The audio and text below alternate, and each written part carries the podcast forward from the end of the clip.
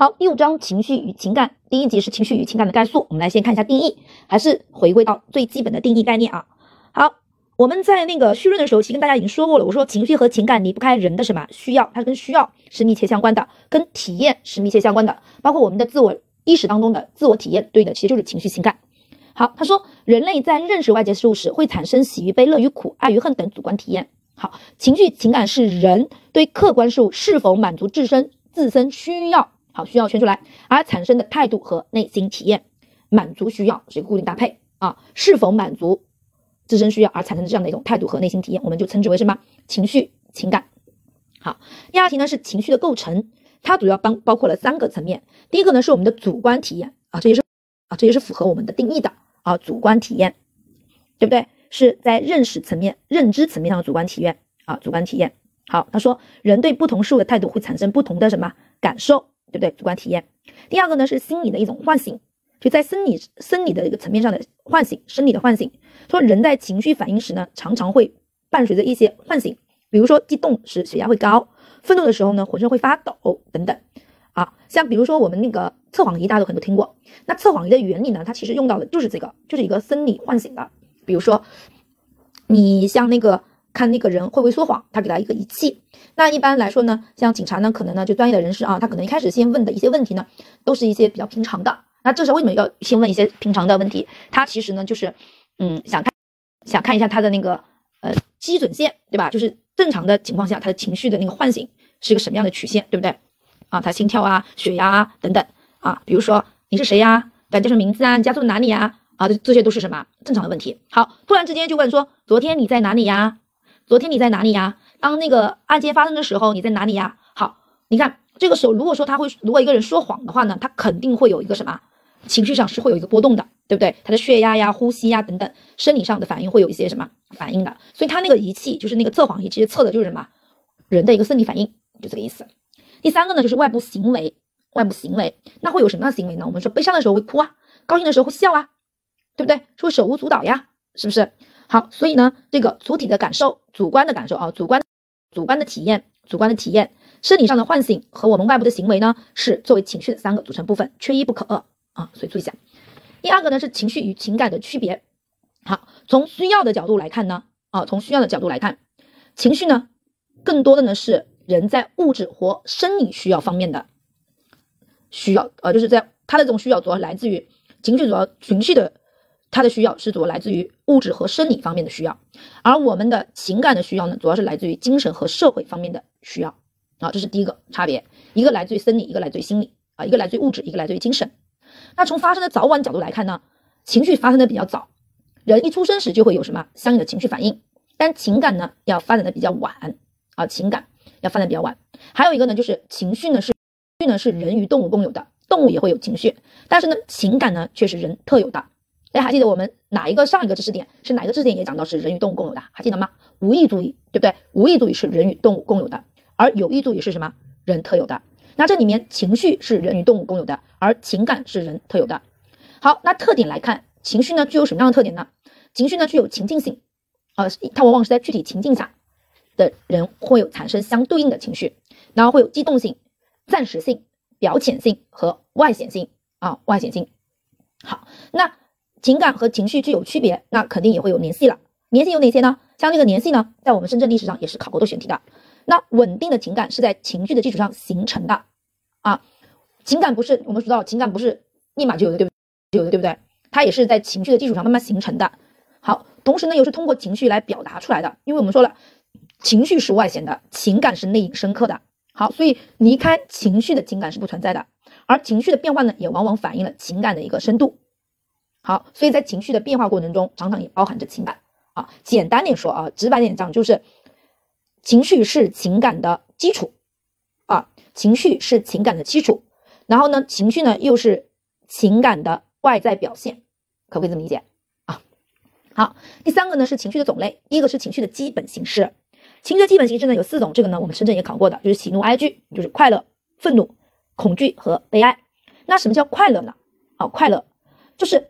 当我们的目标能够实实现时，那我非常满足，我非常满足，那这个时候就会感到什么快乐，就是目标实现、愿望实现的时候，那我是比较快乐的啊，这个很好理解。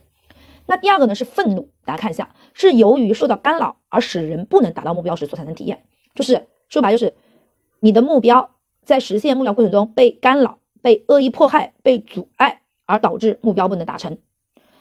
然后呢，我们来看一下，先跳过去看一下第四个悲哀。他说是在失去心爱的对象或愿望破灭、理想不能实现时所产生的体验。因为之前有人跟我讲过，说郭老师感觉这个好像有点像，都是不能达到目标。你看，愿望破灭、理想不能实现，愤怒也是不能达到目标，那悲哀也是理想不能实现，好像有点类似。好，那看什么？看前提呀，对不对？我说过了，相似的概念，如果如果两个概念容易混淆，我们一定不要盯着它相同的部分看，相同的部分我看不出区别，我只能看不一样的地方，那就是前提不一样，对不对？愤怒的前提是。在目标达成的路途当中，是因为被恶意破坏的、被阻碍的、被干扰的，而导致他的这个目标不能实现；而悲哀是因为丧失、失去心爱之物或者心爱对象而使目标不能达成的。好，举一个比较极端的例子啊，大家就能立马能够能够区别开了啊。比如说两个人结婚要结婚了，结婚前夕啊，但是最后呢，结婚没结成啊，结婚没结成不就相当于是愿望结果不能实现嘛？那究竟什么样是愤怒，什么样是悲哀？那愤怒的话是什么样子的？这个婚没结成是什么是什么原因呢？在结婚的前夕突然捉奸在床，发现对吧？对方有小三儿，婚肯定不能结，是不是？肯定结不成了，是不是？好，所以他这个，那这时候你说什么是什么样的一个情绪？肯定是愤怒啊，对不对？是因为这个在目标达成的过程当中，是被人什么恶意破坏的、阻挠的、干扰的。好，这是第一种情况。第二种情况，婚没有结成，为什么呢？在结婚的前夕，因为新郎啊，准新郎去那个那个那个那个叫什么来着？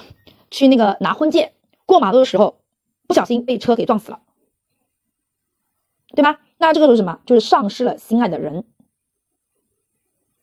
对吧？爱人失去而导致不能结婚，那这个时候，这个时候这个女的肯定就是什么？悲哀的这种情绪，对不对？好，就这个区别啊。好，第三个呢是恐惧，那恐惧是什么？恐惧就是害怕，害怕。那什么时候会害怕？那肯定在危险的这种情况下会害怕，所以它往往是摆脱和逃避某种危险时产生的体验啊，所以它是跟危险有关的啊，跟害怕有关的啊，所以这四种基本的情绪。那接下来呢是情绪的状态，情绪根据情绪发生的什么呢？强度、速度、紧张度、持续性等指标，说一下是根据这四个指标：强度、速度、紧张度和持续性等指标，可将情绪分为三种状态：心境、激情和应激。这三种状态在我们深圳历史上也是什么一个常考的考点。好，第一个呢是心境，心境呢是具有一定的感染性，比较平稳而持久的情绪状态啊，持久情绪状态。还有呢就是它的特点是有微弱的啊，微弱就能量比较什么弱的啊，能量比较弱的。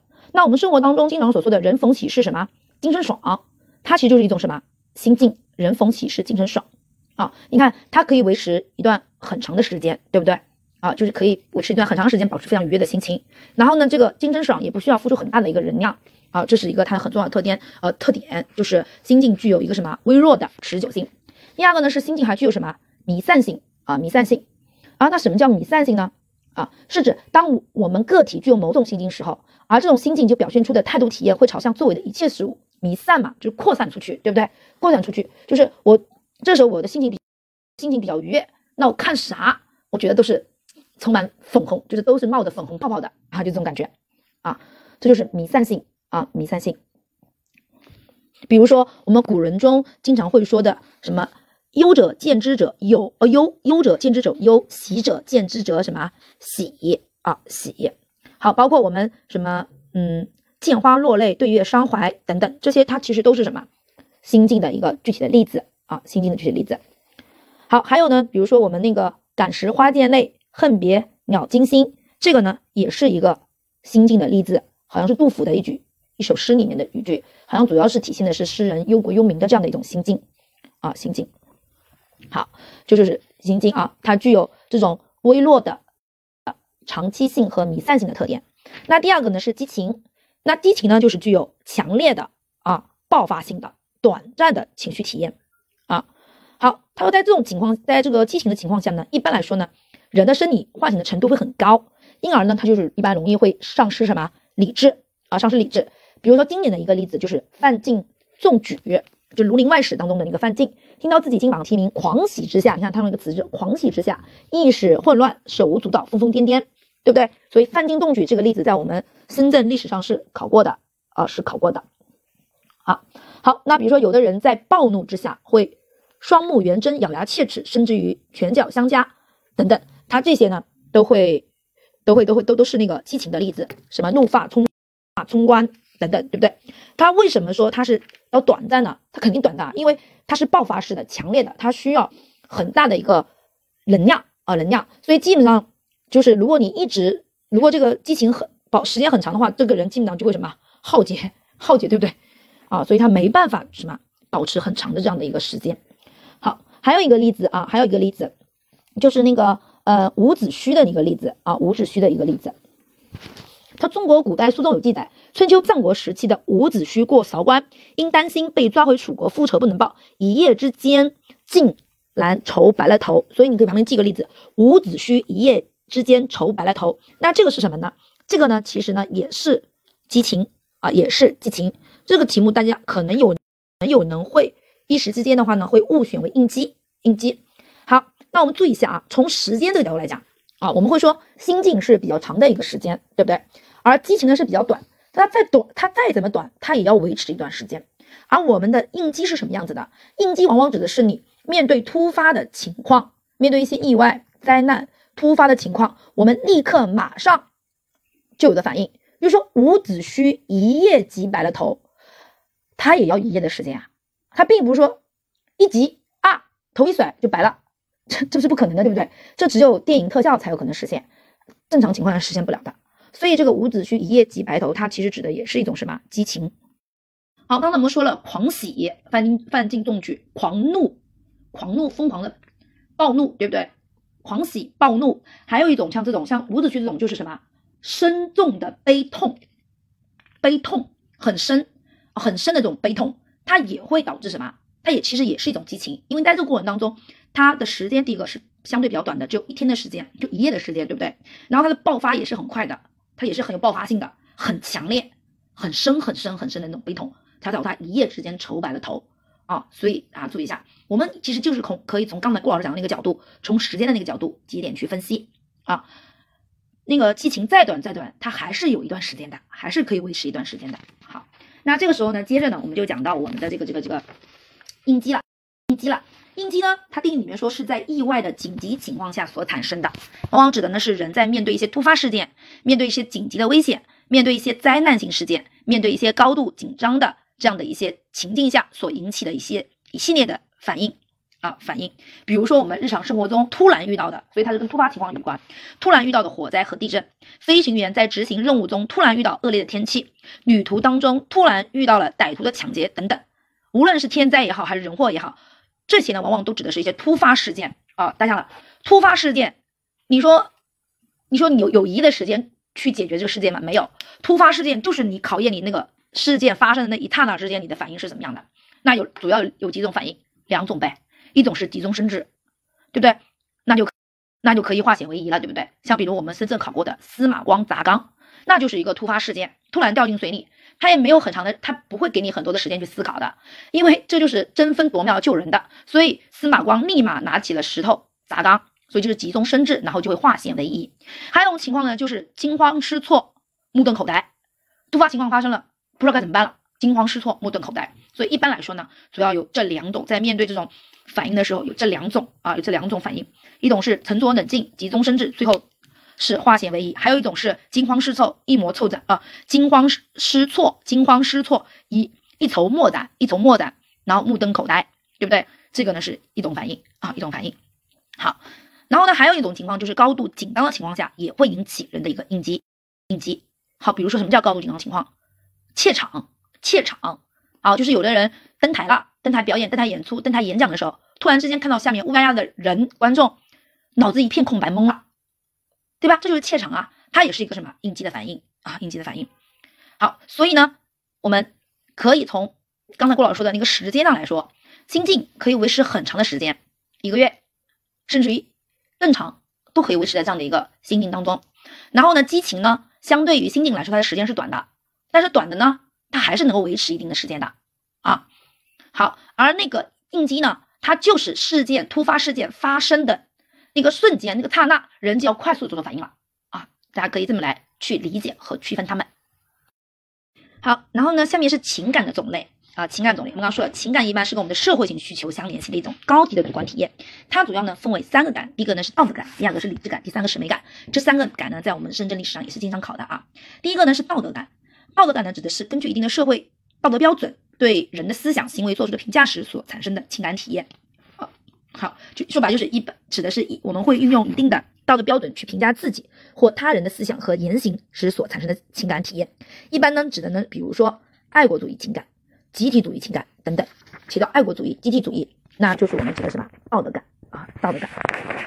那第二个呢是理智感，理智感是什么呢？理智感它对应的是认知活动。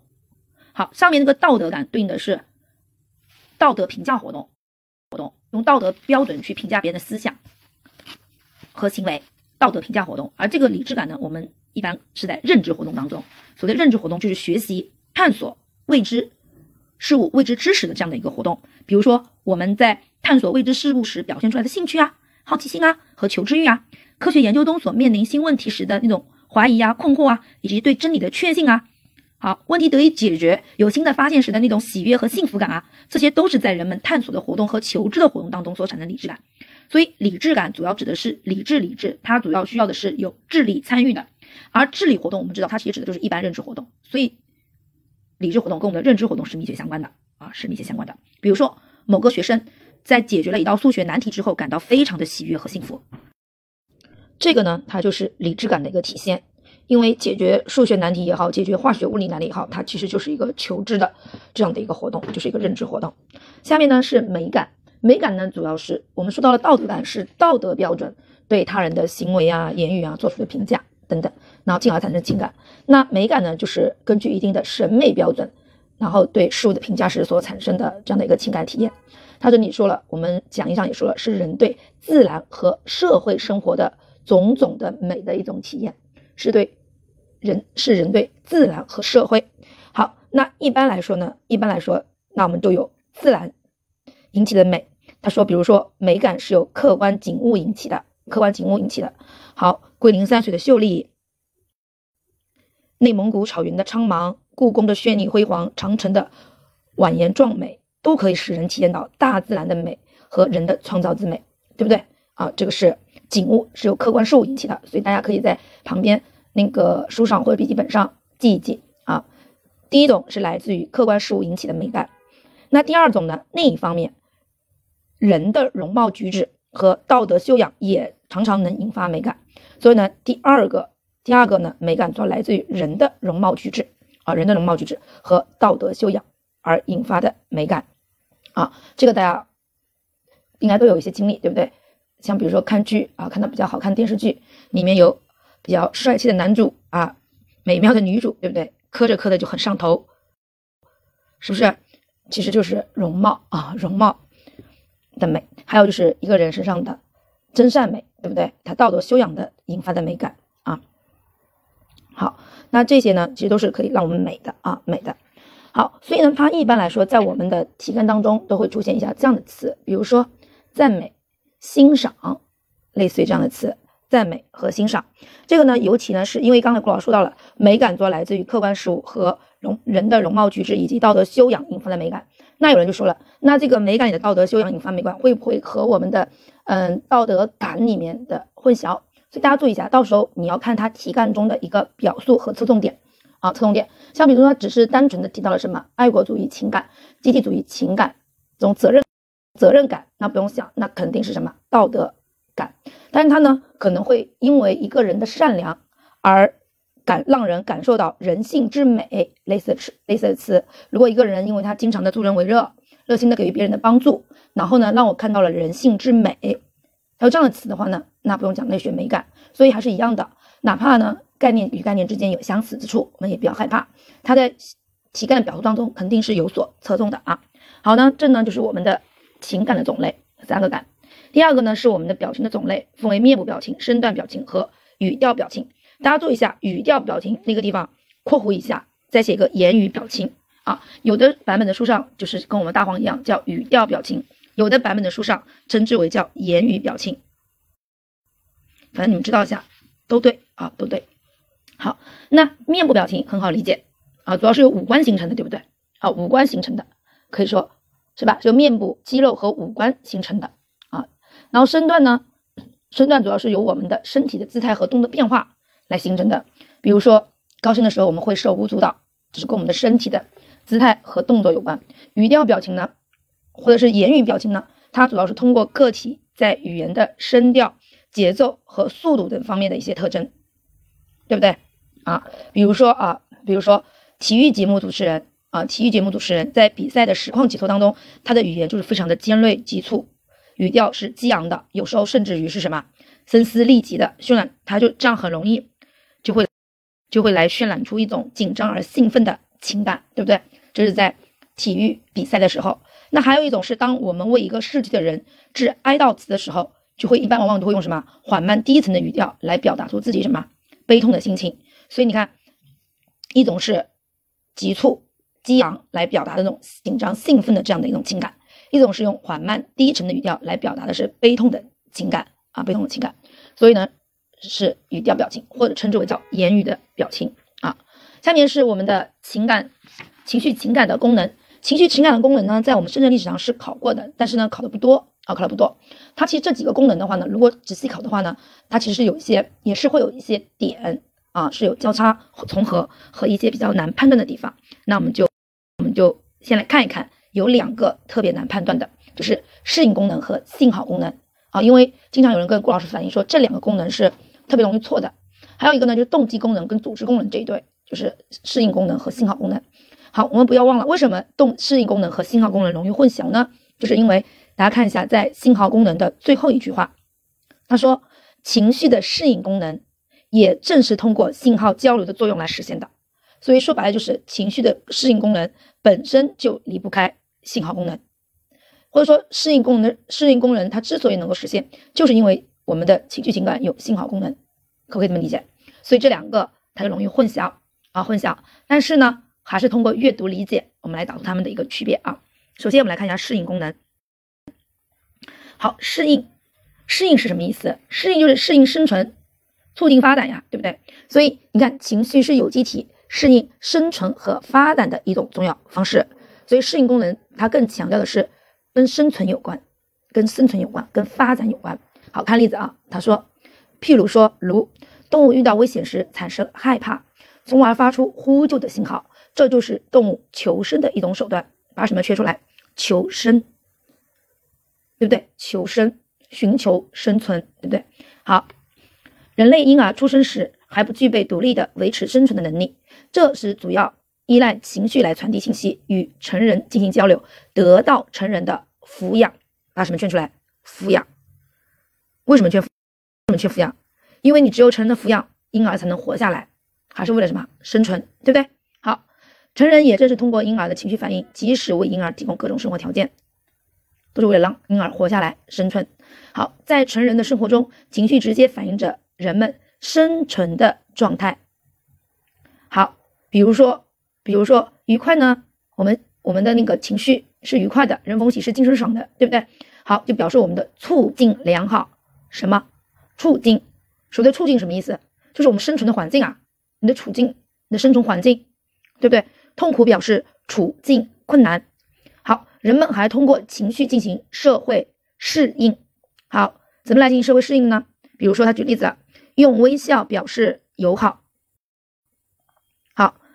用移情维护人际关系。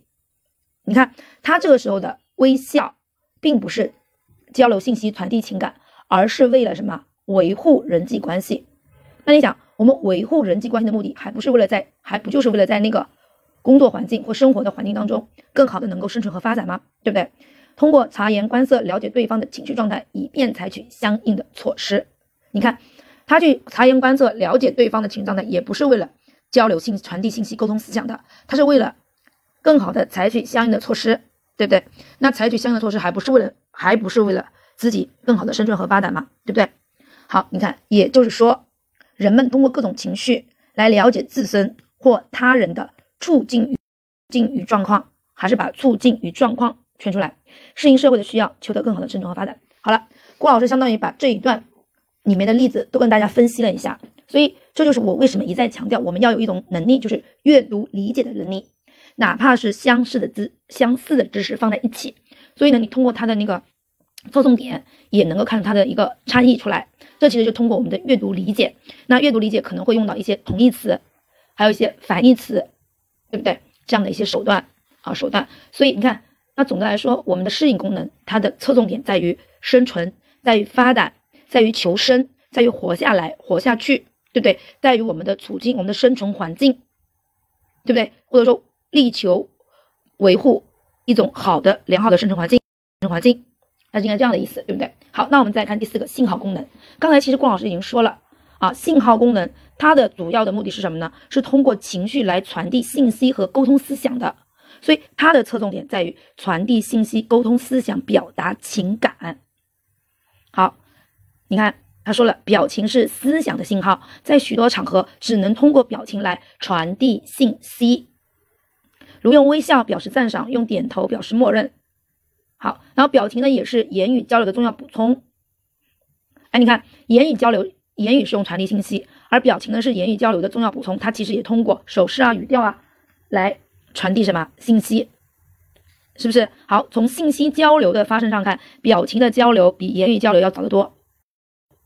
如在言前言语阶段，婴儿与成人相互交流的唯一手段就是表情。你看，同样用婴儿做例子，在我们的适应功能当中，他就会说，他就会说。这主要依赖情绪传递信息，目的是为了得到成人的抚养，对不对？它侧重点在于得到抚养，使婴儿自身能够活下去。而这个信号功能，它就只强调了什么？信息交流。所以这就是侧重点。信号功能的侧重点就在于传递信息、沟通思想、表达情感啊。好，第二个是动机啊，动机。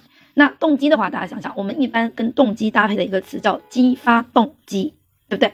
所以你看，它能够激励人的活动，提高人的活动效率。因为我们知道，动机的话，就是回忆一下我们的我们的动机，学习动机。我们是不是一般提到动机，会有一个耶克斯多德森定律会提到，对不对？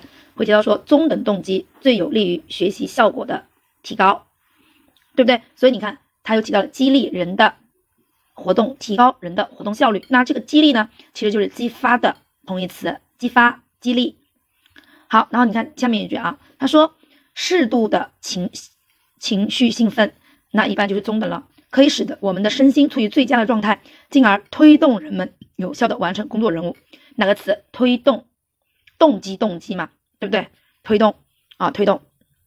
好，还有一个词，还有一个词，第四行，同时情绪对于生理内驱力，内驱力圈出来也可以起到放大信号信号的作用。什么叫内驱力啊？内驱力不就是我们动机嘛？在学习动机那章，我们特别提到了什么？三个内驱力：认知内驱力，对不对？自我提高内驱力，还有一个附属内驱力。所以内驱力就是动机呀。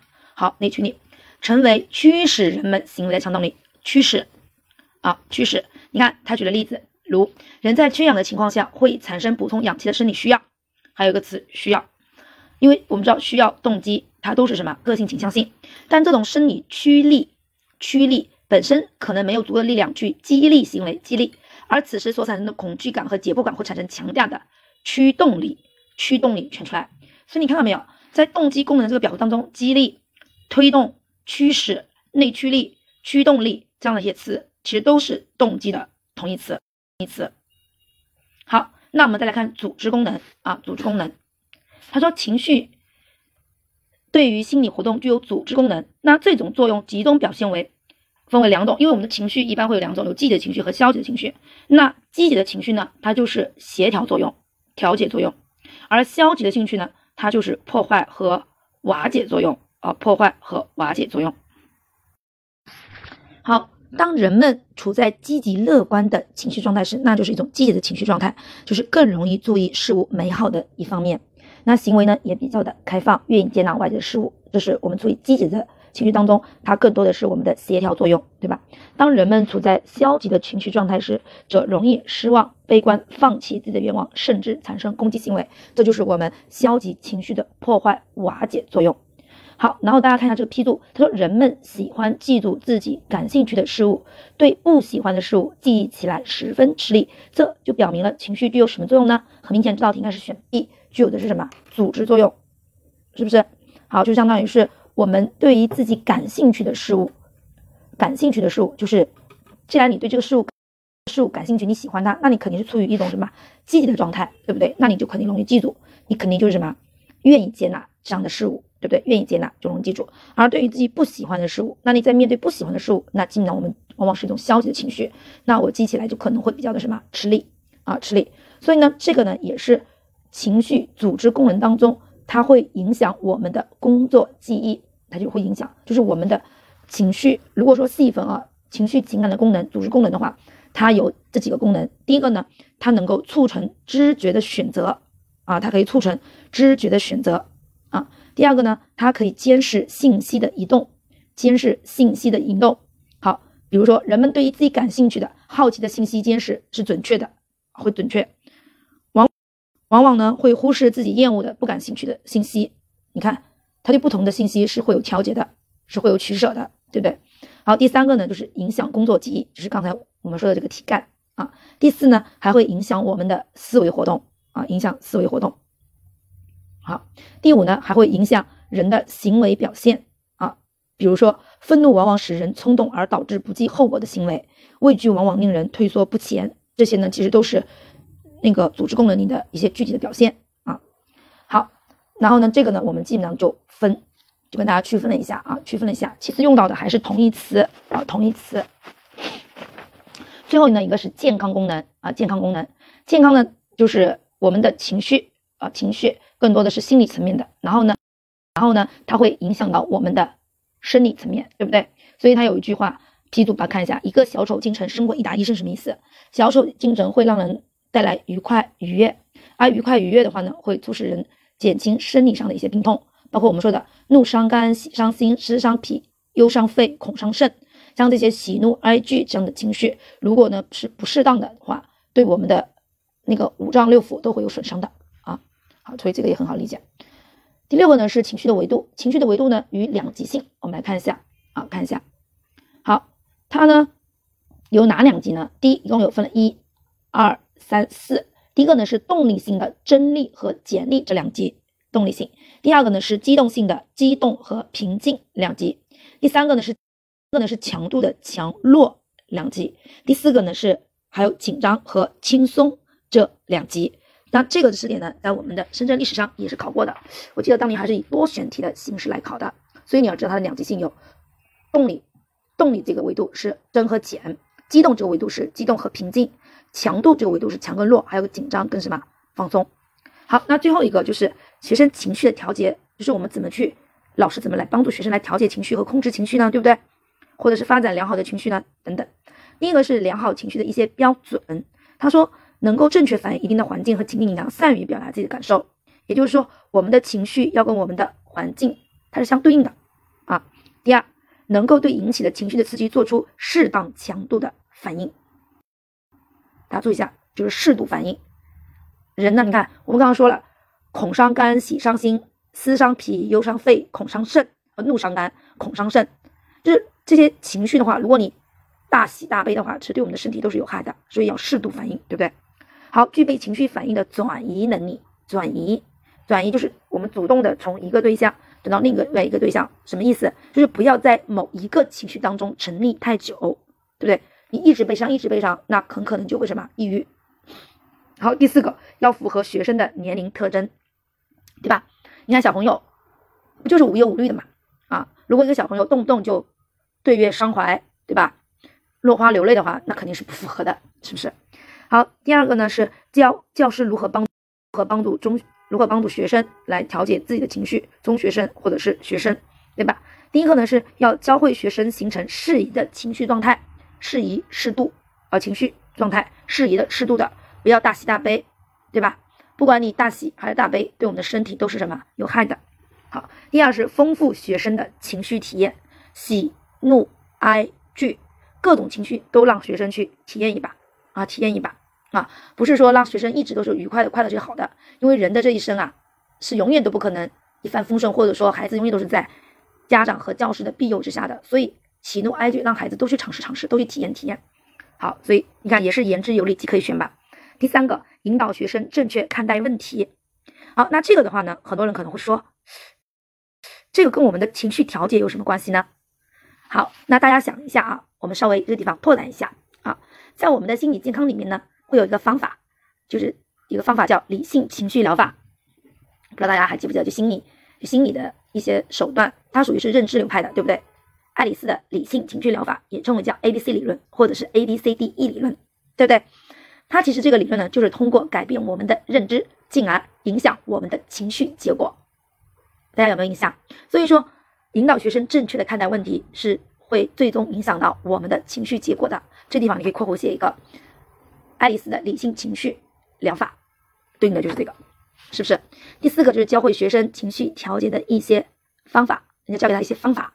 对不对？合理的去去宣泄自己的一些情绪，对不对？比如说写信啊，对吧？写信、写日记等等，跑步、体育运动，通过这样的一些方法去调节自己的情绪。好，最后一个呢，就通过实际的锻炼来提高学生的情绪调节能力。就是能力啊，我们注意一下，能力的培养往往都是在具体的实践的过程当中来培养起来的啊。所以通过实践的。锻炼来提高学生情绪调节的能力。好，所以像这种题目的话，如果出现多选题，大家一定要敢选。一二四五可能没什么问题，主要就是三三三的话，我刚刚已经说过了。其实你只要想到是爱丽丝的理性情绪疗法，那三你也不难选，对不对？好，那我们的情绪情感这一章也到此结束。